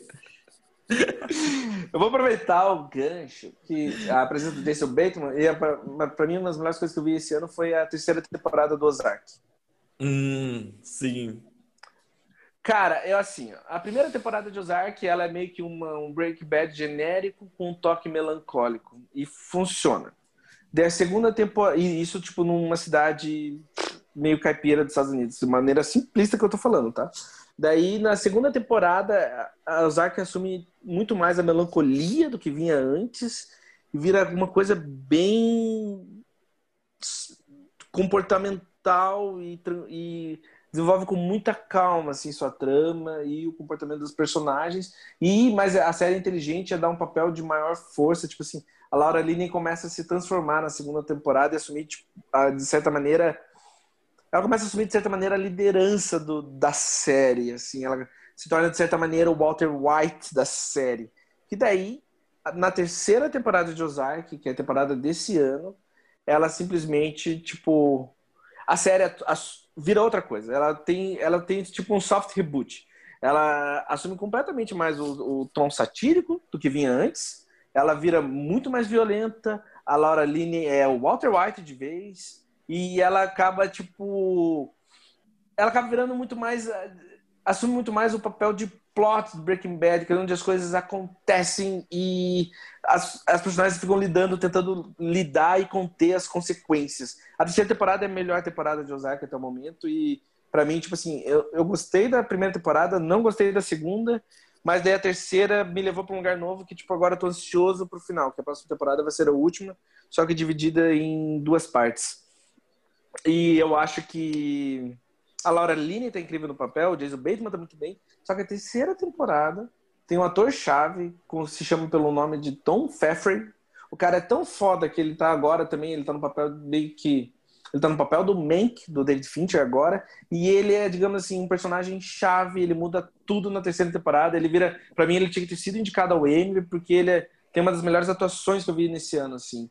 E ele acaba virando meio que a, a de uma maneira imperceptível, ele rouba a terceira temporada, assim. É incrível o trabalho do cara. Ele merecia ter ganhado, tipo, ser indicado a todos os prêmios que ele na, nessa transformação do Ozark para descobrir o tipo de série que ela, que ela quer ser, esse ator surge e traz mais ainda do que, tipo, essa história pode contar e é muito incrível o trabalho dele. Eu acho. As, vejam o Zack, é, é, vira, uma, vira uma série muito boa. Eu concordo com você o que você falou de usar, só que eu, eu, não gosto tanto da série. Não sei, na verdade eu gosto porque eu tô acompanhando até hoje a terceira temporada. É... Você, viu, você viu toda da terceira? Já, já vi. Então, o que, você achou? Você travou. Não, a terceira é muito boa, mas a primeira e a segunda é acho muito que boa. Muito. Sim. É muito boa. E a Julia Garner arregaça, você não falou nela, mas eu acho essencial falar dela, que ela... Ela, pra mim, ela é rouba também. É outra personagem que rouba a série, mas eu acho que, sinceramente, a... eu acho que ela rouba, de certa maneira, a primeira temporada e daí na segunda e terceira temporada não serve ela tão bem como poderia servir. Mas a menina tá incrível, ela tá Sim. sensacional na série. Ela é, rouba a cena. Então, o, o que me fez continuar assistindo foi justamente o elenco. Ela. Porque eu não gostei, é. não, realmente não gostei muito da primeira temporada, nem da segunda, mas o elenco é muito bom, as atores são excelentes. Mas a terceira temporada tá incrível. Veja Sim, é, puta. Inclusive, Julia Garner possivelmente irá fazer a Madonna no cinema, então já fica aí a dica. Sério? Para os fãs de Madonna, possivelmente. Vai ganhar um Oscar. Ela vai ganhar um Oscar. Vai. Veremos, né? Porque é a Madonna que vai dirigir, filho. Então. Ah, é, é a Madonna é. dirige, é. é. então. A... a Madonna vai dirigir, vai dirigir um filme sobre. Sobre ela mesma. Ela. que é coisa mais Madonna do que isso. É verdade. Madonna, né? Ma Madonna ou Madonna. É. Madonna, Madonna Square. Mas vamos lá. É, vamos lá. A próxima série que eu tenho de cada lista é uma série nacional, que é uma série da Globoplay Play chamada Desalma. Hum, Tava na minha lista. É, Desalma é uma série de terror que suga muito do, do que tem se chamado de pós-terror, né? Uhum. Nesses últimos anos. Suga muito de A Bruxa, suga muito de Midsommar, mas traz isso para uma cultura mais brasileira, bem entre aspas, porque a série, ao mesmo tempo que ela traz para uma cultura brasileira, como ela é ambientada no Sul, ela traz muito essa coisa da cultura europeia, das colônias ucranianas, sim, né, sim. no sul do país. Então ela consegue estabelecer um clima de tensão e de estranheza justamente por colocar a gente em contato com essas culturas. A gente, a série é muito bem dirigida, absurdamente bem produzida. A gente tem três atrizes, três das maiores atrizes brasileiras em atividade em talvez seus ápices, assim, se a gente já falar de Cássia Kiss, a gente já está falando de excelência, porque a Cássia Kiss é, é um demônio atuando. E é que ela está tá em talvez o melhor trabalho da carreira dela, o que, quer dizer, o que quer dizer que talvez isso seja um trabalho obrigatório para qualquer pessoa assistir. Porque hum. o nível de trabalho que a Cássia Kiss, a Cláudia Abreu está incrível, a Maria Ribeiro está incrível, mas a Cássia Kiss está uma coisa de outro mundo. Então, para todo mundo que fica com esse negócio de ah, cinema nacional, ai, porque só produz coisas de favela, ai, porque você tem não sei o que, a comédia da Globo. A gente tem muita coisa bacana sendo produzida e Desalma é um excelente exemplar disso. Eu assisti e, assim, é, meu, é tudo que o Arthur falou. Eu não, eu não consigo colocar mais nada. Sem realmente a Cássia quis, meu Deus. Meu Deus. O que, que é aquela mulher, cara? Eu não, eu, não, eu não vi ainda a série, mas eu concordo que a Cássia Kiss é tipo tesouro nacional e ela deveria ser valorizada como tal. Então, qualquer coisa que ela tá é obrigatória, porque no mínimo vai ser interessante. Ela é muito foda. Uhum. E continuando também o que o Arthur tava falando sobre o cinema nacional, é ridículo, porque se for ver o catálogo do que. Você vê o, vê o catálogo do que o Brasil anda produzido, tem umas séries muito boas, desde Todas as Mulheres do Mundo até sessões, é, sessões de terapia. E, o que não falta é série boa brasileira, sabe? Tem muita coisa boa para assistir de todo tipo de gênero, todo tipo de assunto. Eu não. É, eu vou aproveitar só que tipo, assim, esse discurso que cinema nacional não presta, qualquer merda do tipo, é ridículo, é só você que não quer assistir. É, só para fechar a questão das, das, séries nacionais, não era uma série que estava na minha lista, mas a gente falou de, de, produções nacionais que valem a pena. Também não é ó, a melhor série do ano, mas acho que vale a pena a indicação de Bom Dia Verônica. Principalmente pela atuação da Camila Morgado, que ela tá também muito bem nessa série. É, eu não vi a série, então não posso citar, mas está na minha lista também para assistir. É, mas a minha série mesmo que eu ia falar, uma das séries que eu indicar esse ano é Em Defesa de Jacob, que da, da Apple TV. Eu comentei ela no, no, no, no último podcast, mas eu não comentei os motivos pelo qual você deveria assistir Em Defesa de Jacob. um dos primeiros motivos é o elenco. O Chris Evans tá muito bem. O menino é, acho que é Jader, que é o mesmo nome do filho do Will Smith, Jaden Martell, o, o menino que faz o filho dele que é o, o menino que fez It, a coisa. Protagonista de sim, It, a sim. coisa. É o mesmo ator. O moleque tá muito bem na série. E a Michelle Dockery, que é, faz a mãe. É um, a, eles, os três são uma família e a série é, é, baseada num livro que conta a história de um assassinato que teve no colégio do, do menino, do filho, e o filho é o principal suspeito. O pai é o promotor de justiça da cidade que investiga o caso até certo ponto, até perceber que o filho é o principal suspeito, ele acaba tendo que sair do caso, e aí rola aquela relação, tipo assim, o filho é culpado ou não, tudo direciona que sim, fica um, um, uma suspeita em cima disso, e a temporada todinha é contada Tipo, é o, o, personagem do Chris Evans, mas o novo promotor que roubou o cargo dele, de certa forma, ficou no lugar dele, é um tipo rival dele, num diálogo, numa auditoria, né? Numa sessão de, de, de auditoria, e ele tentando explicar tudo o que aconteceu, e você achando que tá falando realmente sobre a culpabilidade do menino. Quando você vê no, no último episódio, não, o que está sendo contado é sobre outras questões. Meu, é muito bacana a série, vale a pena assistir. Defesa de Jacob. Tá no, no Apple TV Plus e no Torrent. E eu vou falar ah, sobre ah, duas... Só, só dar uma curiosidade, uma curiosidade sobre defesa de Jacob. O diretor, ele é o, é o Morton Tydon, que é o mesmo uhum, diretor de. É o mesmo diretor de Jogo da Imitação. Não vocês. Não, que vocês não gostam. E Os Passageiros, que é com o Chris Pratt e a. Que eu odeio, que é horrível. sabia. sabia. E eles viram, tipo, meu, cara abusador, acorda a menina então, e mas apesar, como bizarra. É, apesar dessas duas referências ruins, a série é excelente, vale a pena. É, até o diretor lá do Postal dirigiu um filme bom. É... Eu, vou, eu, vou, falar só de duas séries rapidamente para ir pra gente nossa última escolha, então. A primeira série que eu vou falar é a segunda temporada de Mandalorian, que tá indo pro seu final. E eu acho que tá tipo assim. Essa era a série que eu falava que valia. Pensei que vocês não iam citar. Então eu, ia, eu, eu ia ficar guardando o grande final. Não, então, então deixa, guarda não, vai, não, vai, vai, vai, eu quero não. ver a sua opinião. Eu quero ver a sua opinião, eu... vai.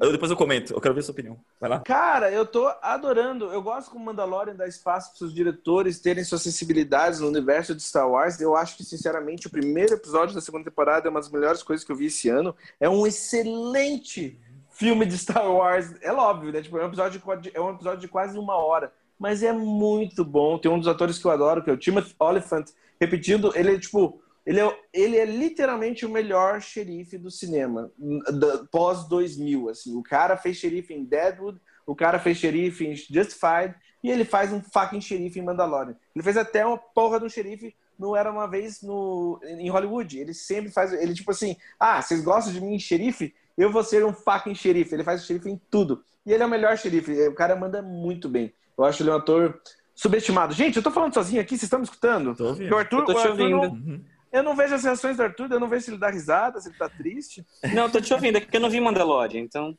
Ah, poxa vida, mas você não sabe quem é o Timothy Olyphant? Ele fez o... A garota não, do Timothy... né? Sim, eu sei que é o Timothy Olyphant. Meu, ele é excelente, ele é o melhor xerife pós-2000. Ele é o melhor xerife do cinema. Enfim, a segunda temporada de Mandalorian, o último episódio, que foi a direção do Dave Filoni, foi espetacular. Trouxe, tipo assim, uma, uma personagem das animações de Star Wars, e ela interpretada pela Rosário Dawson, agora dessa vez, na, na versão live action. Incrível. E ela tá incrível, é incrível. Tipo assim, com toda a influência samurai e velho oeste que tem no Star Wars. É, tipo assim, é um prato cheio junto com a mitologia que eles têm, assim, da, da, da, própria, da própria história, cara, é muito forte. O Mandaloriano, assim, é, é, é, o que você falou. Por mais que eu goste, principalmente o último Jedi, e também gosto do Despertar da Força, qualquer episódio de Mandaloriano, principalmente na segunda temporada, é melhor do que esses dois filmes, sabe? Ah, eu acho que na... Na minha opinião. Pra mim... Tá muito mas é, é bom. É, é muito bom. A segunda temporada de Mandalorian é muito bom, mas eu quero deixar gravado aqui, se alguém tá escutando que eu acho os, os últimos Jedi uma obra-prima, então quero deixar isso gravado. Não, também, eu também, eu também, eu também gosto muito. Assim, eu gosto do cara, mas ao mesmo tempo eu não consigo entender, eu não consigo dar, eu não consigo dar opinião sobre a atuação do Exposito. Cara, É que, tipo, ele, ele, ele, é quase a mesma coisa, é quase o mesmo personagem de tudo que ele faz. Ele é o mesmo do Breaking Bad, é o mesmo do, do, do, do The Boys, e agora no, no, no, no The Mandaloriano, o Exposito tá lá fazendo a mesma carinha dele, fazendo as mesmas, mesmas falas. Mas aí você assiste The Get Down. Ah, é verdade, The Get Down é outra pegada. Ah, concordo, valeu, salvou o cara. Eu já, ó, eu, eu, não, mas eu, não, mas eu tava pensando sobre isso, assim, tipo, cara, eu acho, eu acho o Giancarlo Esposito um ator excepcional. Então, Também. assim, ele está sendo contratado com muitos tipos de vilão, mas ele consegue diferenciar os papéis. Eu acho que tem sensibilidades ou peculiaridades entre cada vilão que, tipo, meu, eles são parecidos, mas não tem nada a ver com um com o outro. E eu, eu acho que, tipo assim, ele é sempre gostoso de assistir. Então eu não ligo, sabe? Tipo, não, eu não ligo se ele. Eu, eu entendo o que você quer dizer e eu concordo que, tipo assim, meu, eles são bem parecidos, mas eu. Putz, eu vejo aquele cara meio que em qualquer coisa, sabe? Não, sim, eu concordo. Exatamente assim. Por exemplo, assim, ele não é, para mim, ele não é um ator versátil, Mas é bom ver ele. Mas eu Sabe, acho ele atua muito versátil. bem. Eu, eu não, eu, não acho, eu não acho assim, eu acho os vilões dele justamente. Mas é, é bom ver ele, ver a voz dele, ver a forma como É. ele atua. Eu acho incrível. Pra mim é tipo é, o mesmo nível assim do Mel Gibson. Eu também não acho o Mel Gibson ator versátil. Mas eu gosto de ver Mel Gibson. Mas o Mel Gibson é muito versátil, ele fez todo tipo de coisa. Só que ele é meio Não. louco, né? Eu não, eu olho pra ele eu vejo, eu não reconheço, tipo assim, eu, eu vejo ali, eu vejo o Mel Gibson. Em todos os personagens eu vejo o Mel Gibson, entendeu? O- ó, se for falar disso, até se for pensar, vamos ser honestos, o Giancarlo Esposito é o que tem a melhor carreira pós Breaking Bad. Ele tem É. a melhor carreira porque ele tá nas melhores coisas, cara. Sim, é verdade. O bom, essa foi minha passada pelo Mandalorian, a Mandalorian, a segunda temporada tá muito boa. E a outra série que eu queria falar antes da gente tá, ir pra série final é a, a temporada de Devs do Alex Garland, diretor de Ex Machina. Alguém aqui viu? Não. Devs é uma série, é uma minissérie de ficção científica, é uma das melhores coisas que eu vi esse ano. Eu acho que assim, tudo que o Alex Garland dirige é obrigatório, ele é o diretor do Ex Machina e de Aniquilação, mas eu já falei, já falou, o Arthur não gosta, né? Mas tudo bem. Eu gosto de aniquilação. O Arthur não gosta de Nunca Aniquilação falei e que eu não ele gosto. acha... Eu gosto de E o aniquilação. Arthur do nada falou pra mim que Ex Machina é meio fraco. Eu falei, oi? Ah, vai tomar banho.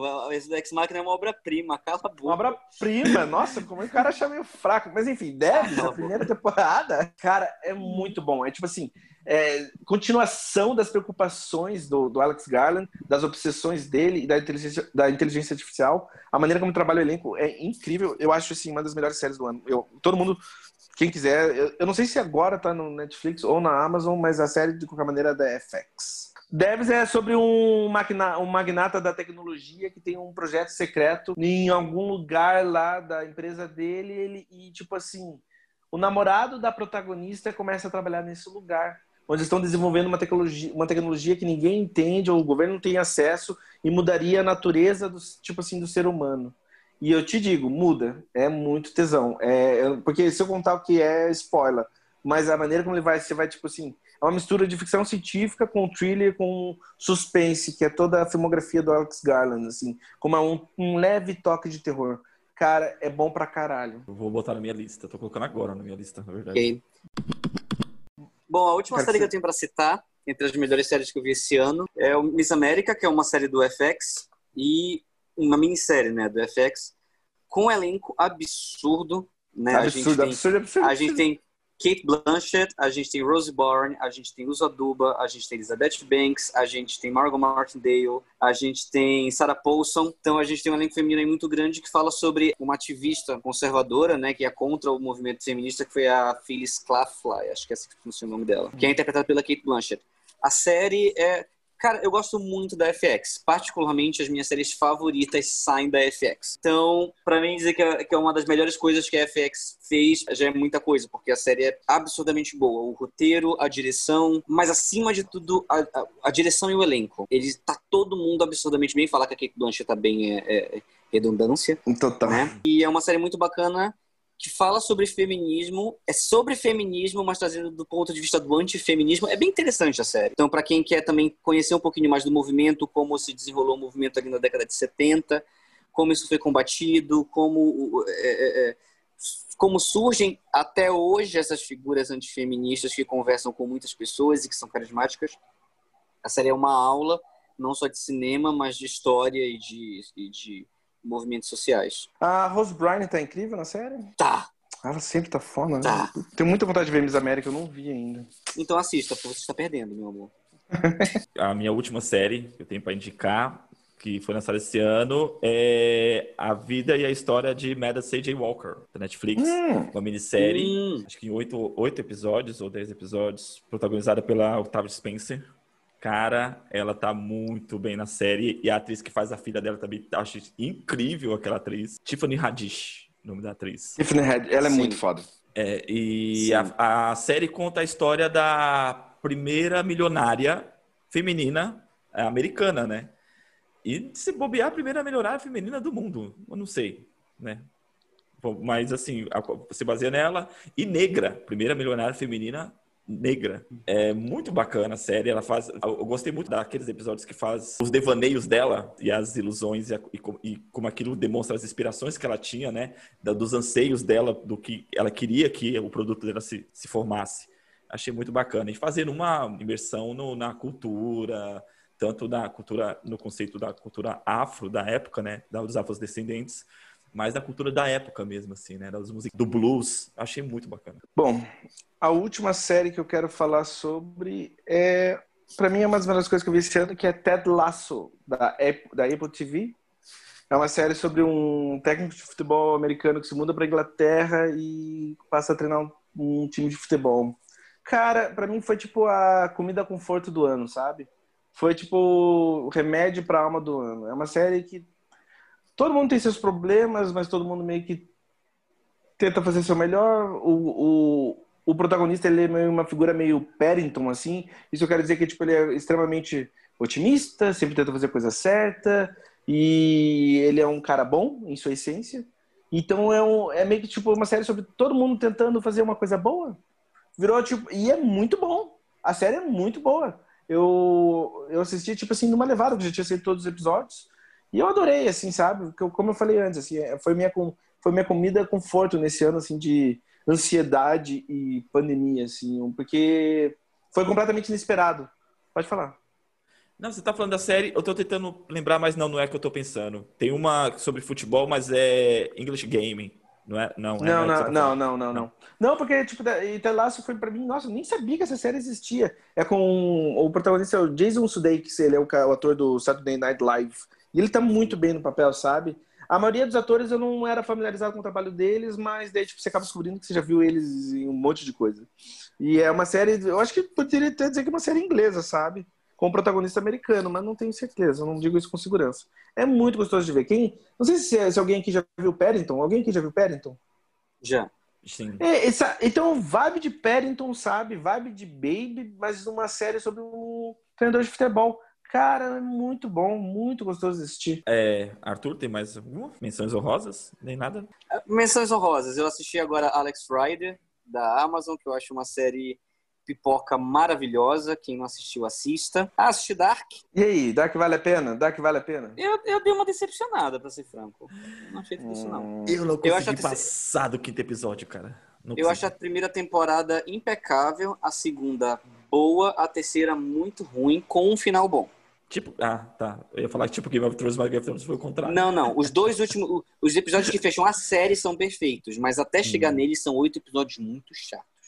Eu assisti quando lançou e o pessoal foi falando assim: meu, assiste, assiste vai ficar bom. Falei, caramba, tipo, é, é, é, é brinquedo do Hop Harry, você tem que esperar 3, 4 horas para curtir um, um, minuto ali na frente. Não entendi, porque eu, eu, realmente não tava gostando. O pessoal, não assiste que vai ficar bom. Mas, mano, insisti, insisti, acho que eu fui até o quinto, sexto episódio e desisti. Essas coisas são complicadas, porque, tipo assim, eu acho Leftovers, da HBO, uma, um clássico, assim, entre as séries modernas. Só que a primeira temporada é fraca, cara. A primeira temporada é fraca. E a segunda, do nada, vira nível 10, assim, um tesão. Mas tem gente que não consegue passar da primeira temporada. É, menções honrosas. Nada ortodoxa. Ah, nada ortodoxa uma galera falou pra mim. É muito bom. Qual? Tem nada ortodoxa. Eu não vi. É muito Quero legal. Ver. também não. É baseado em fatos reais, conta a história da Deborah Friedman, que era uma judia que vivia numa comunidade de Nova York ali uma coisa bem fechada, eu esqueci o nome agora da comunidade, e ela foge, literalmente foge, ela tem que fugir da comunidade e ela vai para Berlim e ela se descobre apaixonada por, por música, apesar de não entender nada de música, mas acaba conseguindo ali ter uma oportunidade né, de uma escola de música em Berlim. Ela vai atrás da mãe dela que mora em Berlim o, o esposo que fica para trás descobre que ela tá grávida e aí a comunidade obriga ele a ir atrás dela na Europa, assim. A série é muito bacana. Acho que é, é curtinha, acho que é quatro episódios. É uma minissérie, mas muito legal. É, eu tô com uma série aqui, mas eu não sei onde ela tá disponível. Eu tava tentando olhar. Chama, chama The Plot Against America. Me indicaram muito, mas eu não vi também. É, uma galera fala que é do caralho. Que é baseado num livro chamado Complô contra a América que é. Eu, eu vi, eu vi o, sobre a série, me lembrou muito The Man the High Castle. Porque também é num, numa questão meio utópica, né? Que é um aviador americano antissemita. O, esse cara existiu, ele cruzou o Atlântico, foi o primeiro cara a cruzar o Atlântico né, no avião ele se torna o presidente dos Estados Unidos. E ele começa, isso na década de 40, ele começa a criar leis antissemita e a série é toda com foco numa família judia que vive em Nova York e como eles têm que lidar com toda aquela situação extremamente utópica. O, se eu não me engano, o criador dessa série é o criador do The Wire, que é um cara genial. É assim, é o David Simon e Ed Burns, eles são incríveis. Então, tipo assim, essa minissérie é meio que pra mim é. Preciso ver. E a, por último, a menção rosa é uma série que eu digo assim, puta, não dá nem pra recomendar, porque é muito difícil recomendar. Star, Star Trek é, Picard. Ah. Ela saiu no começo do ano. É boa pela, pelo Patrick Stewart. Cara, vale a pena. É muito, É, ele é tá incrível, muito né? bem, ele é incrível. Só que você tem que assistir a série dos anos 80 pra você entender. Star Trek Nova Geração. Nova geração. E é, meu, é sete temporadas e quatro filmes. Então, eu vou falar assim, puta, tem que, você tem que assistir pra indicar, fica difícil, entendeu? Não é que a série é ruim, mas é realmente ela é voltada pro, pro fã mesmo, assim. Aí não vale nem a pena dar, dar indicação, mas o, o Patrick Stewart tá sensacional. Eu gostei muito dele. Bom, a minha menção honrosa é One Piece, o anime de mil episódios com o Luffy, o pirata macaco que vai pelas suas aventuras no oceano. Cara, eu nunca gostei. Eu tô fazendo essa porra, eu não sei porquê, mas eu tô vendo One Piece. Eu não tô recomendando a série aqui, tá? Eu só tô falando da série. Eu tô vendo One Piece. Eu tô no episódio. E eu não tô brincando, tem mil episódios, Arthur. Tem mil episódios. Adivinha qual episódio que eu tô? 504. 360. Eu sou louco, eu não sei porque eu tô fazendo isso. Eu nem gosto tanto mais de One Piece, mas eu gosto de ficar vendo ele, tipo, ah, brigar com os piratas, é gostoso. Eu nunca curto. Bom, eu queria agradecer a todo mundo que está ouvindo, como sempre. É, pedir para a galera também falar sobre suas séries, quais são as suas séries favoritas. Pedir para a galera seguir a gente lá no Instagram, né, arroba entendedoresltda. E, e comentar nos posts, falar do que você achou, dar suas, das suas indicações, que temas você quer debater, suas sugestões para o nosso podcast. E, enfim, é isso. Nos sigam, interajam com a gente e continuem nos ouvindo. É, essa foi a nossa retrospectiva, né? De 2020, de melhores séries. A gente vai, vai fazer uma, a gente promete, talvez a gente cumpra, de fazer uma de melhores filmes em 2020, que é bem mais difícil, né? Achar melhores filmes de 2020. Mais ou menos, eu tava vendo e não é tanto. Talvez É. não, talvez não. E é isso. Comente, diz pra nós aí o que vocês acharam, diz para suas séries, suas séries favoritas. E já aproveita, já também comente sobre os seus melhores, os melhores filmes. Né, de 2020 para vocês, para a gente já também colocar na, na próximo podcast. Só queria agradecer mais uma vez o convite para esse podcast. E é sempre um prazer estar aqui com vocês. Então, obrigado mais uma vez por esse convite e um beijo a todos. Se isso aqui um dia virar uma empresa, eu vou colocar no nome do André, a empresa, você vai ver só. E se, e se- e se a empresa falir, é seu nome que vai É, tá no André, total, total.